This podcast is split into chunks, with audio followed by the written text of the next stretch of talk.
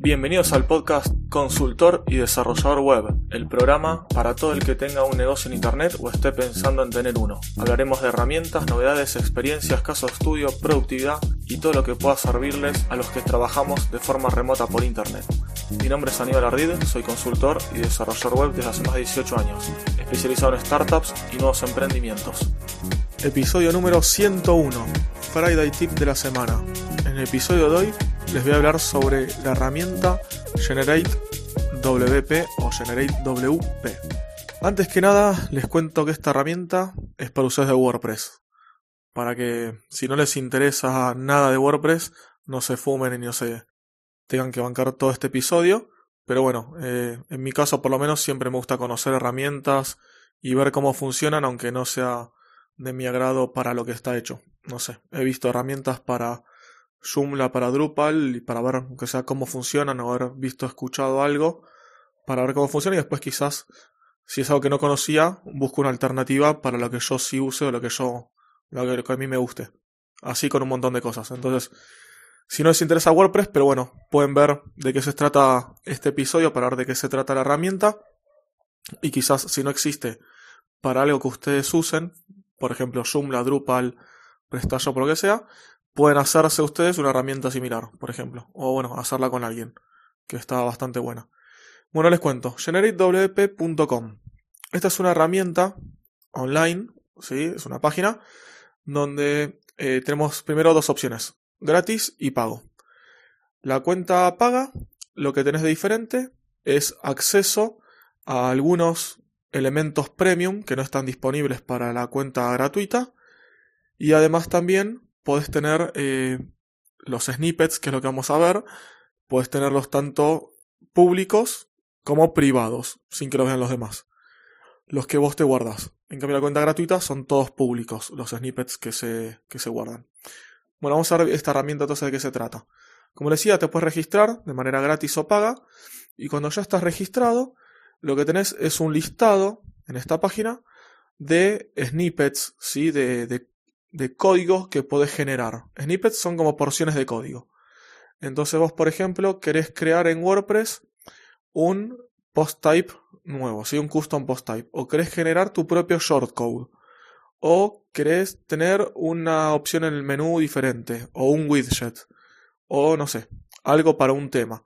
Bueno, hay muchas de estas opciones que en esta herramienta vos tenés generadores para hacerlas. Como por ejemplo les decía en un principio la de shortcode. ¿sí? Entonces eh, vos tenés un listado, dice generadores, y dice todos, admin, content, core, design, general o query. Por ejemplo, yo elijo dentro de all, tengo shortcode generator. Dice eh, shortcode generator como un título y abajo dice create custom shortcode using add shortcut function. O sea, lo que va a hacer es crear shortcodes customizados usando la función add-shortcode de WordPress. Entonces cuando entramos a esta opción, acá vamos a ver primero cuatro solapitas. La primera está siempre en todas, que es la de información. Acá dice de qué se trata, que es lo mismo que ya leí antes, cómo se usa, que acá dice completar el formulario user friendly, o sea, el, formulario amistoso, el formulario simple de usar, eh, puedes hacer clic en el botón Update Code como para actualizar el codiguito que tenés abajo, copiar el contenido o guardarlo. Y después te dice unos ejemplos y te muestra unos ejemplos con unos links a eh, códigos ya hechos. Por ejemplo, hay uno de embeber video, de agregar una imagen, de poner el texto en negrita, post recientes, bueno, varios ahí que, se ponen, que ya vienen prehechos. Si no, después en las otras solapitas tenés una que se llama Shortcode, Attributes y Code. En la que dice Shortcode está el formulario que nos nombraba en la primera página, que puedes ponerle el nombre del tag. No sé, acá por ejemplo podemos poner link. Después dice shortcode type.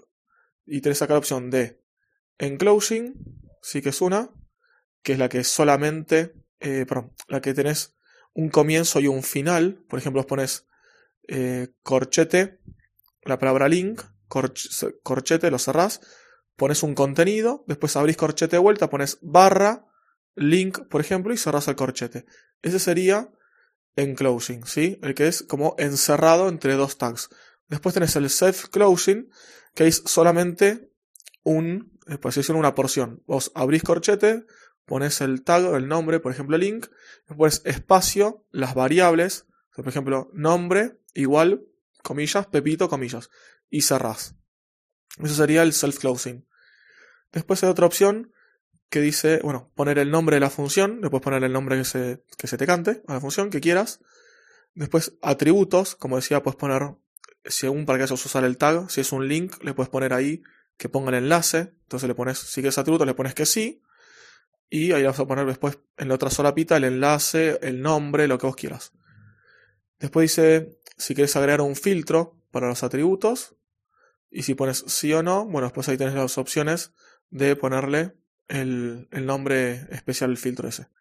Acá ya si queremos podemos apretar en Update Code, que es un botoncito ahí abajo, y ya te va actualizando el text area que hay abajo con el código que te va formando. Después tenemos la solapa Attributes, donde si elegimos la opción de poner atributos en este shortcode, ahí podemos ir poniendo el nombre del atributo y el valor por default. Como decía, si ponemos, no sé, nombre, le podemos como por defecto quizás Pepito. O le ponemos por defecto, pone acá tu nombre esa frase. Entonces, bueno, después el usuario va a tener que completar. Y tenemos hasta tres atributos para poner. Y después la última slapita que es la de código, que acá podemos poner un código hecho por nosotros a elección. Cuando terminamos esto, le damos update code y podemos o copiar el código nosotros a mano y nos lo llevamos hasta nuestro, nuestro código, ¿sí? a nuestro WordPress, o ponemos save snippet, que eso lo que hace cuando pones ahí snippet es darte la opción de eh, ponerle un nombre, una descripción y aparte de esas dos cosas puedes ponerlo como privado o como público. Si lo pones como público, obviamente todo el mundo que tenga la dirección va a poder entrar, no tiene una clave, no tiene nada. Y si lo pones como privado, tenés que tener una cuenta premium y ahí lo vas a poner por el privado solamente para vos. Cuando esto, bueno, ya lo grabamos, nos va a quedar, nos va a ir directamente, si queremos, a la página del snippet ya guardado donde ahí tenemos el título, la descripción, el código, y en la columna, eso es una parte central, y en una columna izquierda tenemos la fecha que lo creamos, si es público o privado, el autor, en este caso vamos a ser nosotros los que lo creamos, un permalink, ¿sí? una dirección para poder compartirla, y un código embed para poder introducirlo y copiarlo y pegarlo dentro de alguna página. Que esto lo hace con un, como si fuera un iframe. Y después el botoncito de descarga, de clonarlo, de editarlo o borrarlo.